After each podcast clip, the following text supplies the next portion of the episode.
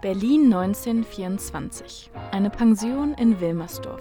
Der 26-jährige Autor Bertolt Brecht trifft auf den ungleich älteren Kritiker Walter Benjamin. Doch das Gespräch will nicht so richtig in Gang kommen. Benjamins überspannte Ideen stoßen bei Brecht auf Desinteresse.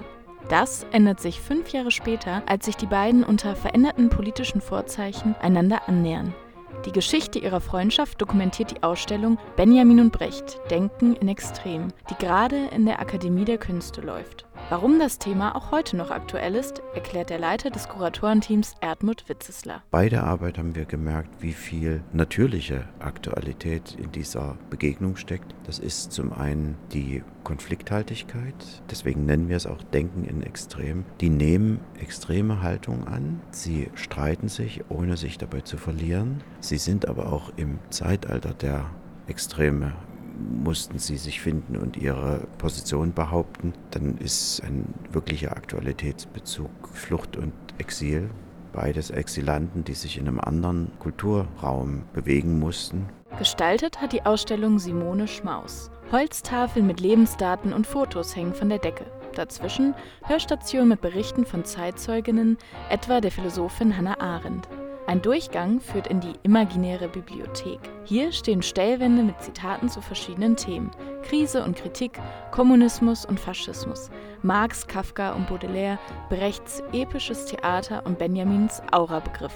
Thematisiert wird auch ihr Verhältnis zum damals noch jungen Medium Radio. Beide sind Rundfunkpraktiker und Leute, die über die Funktion des Rundfunks nachgedacht haben, die auch Ideen hatten, die nicht unbedingt die Ideen aller waren ein Konzept, was man mit Radio machen kann. Äh, was das Neue, was das Besondere am Radio ist, was für uns heute selbstverständlich ist, das Interaktive. Nach 1933 besuchte Benjamin Brecht mehrmals in dessen Haus im dänischen Svenborg. Die Zeit verbrachten sie radiohörend. Als sie die Nazi-Reden nicht mehr tragen konnten, drehten sie das Gerät ab.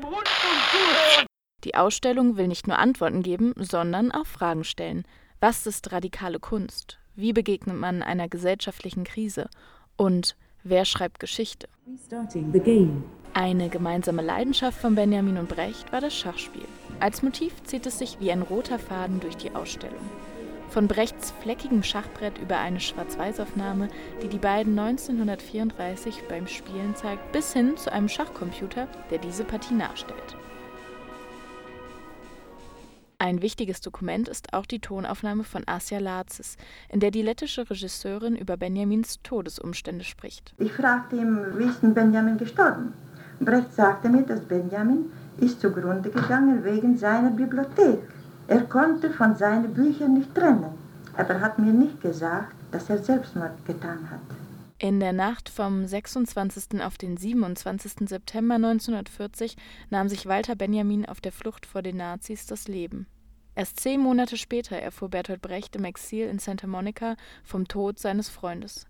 Unter den Initialen W.B.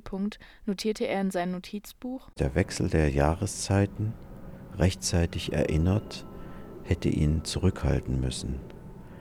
Der Anblick neuer Gesichter und alter auch neuer Gedanken Heraufkunft und neuer Schwierigkeiten. Das Zettelchen, auf dem diese Zeilen stehen, hat Erdmut Witzesler erst kurz vor der Ausstellungseröffnung entdeckt und in mühevoller Kleinstarbeit entziffert. Einer von vielen Gründen, warum sich der Besuch der Benjamin Brecht Ausstellung lohnt.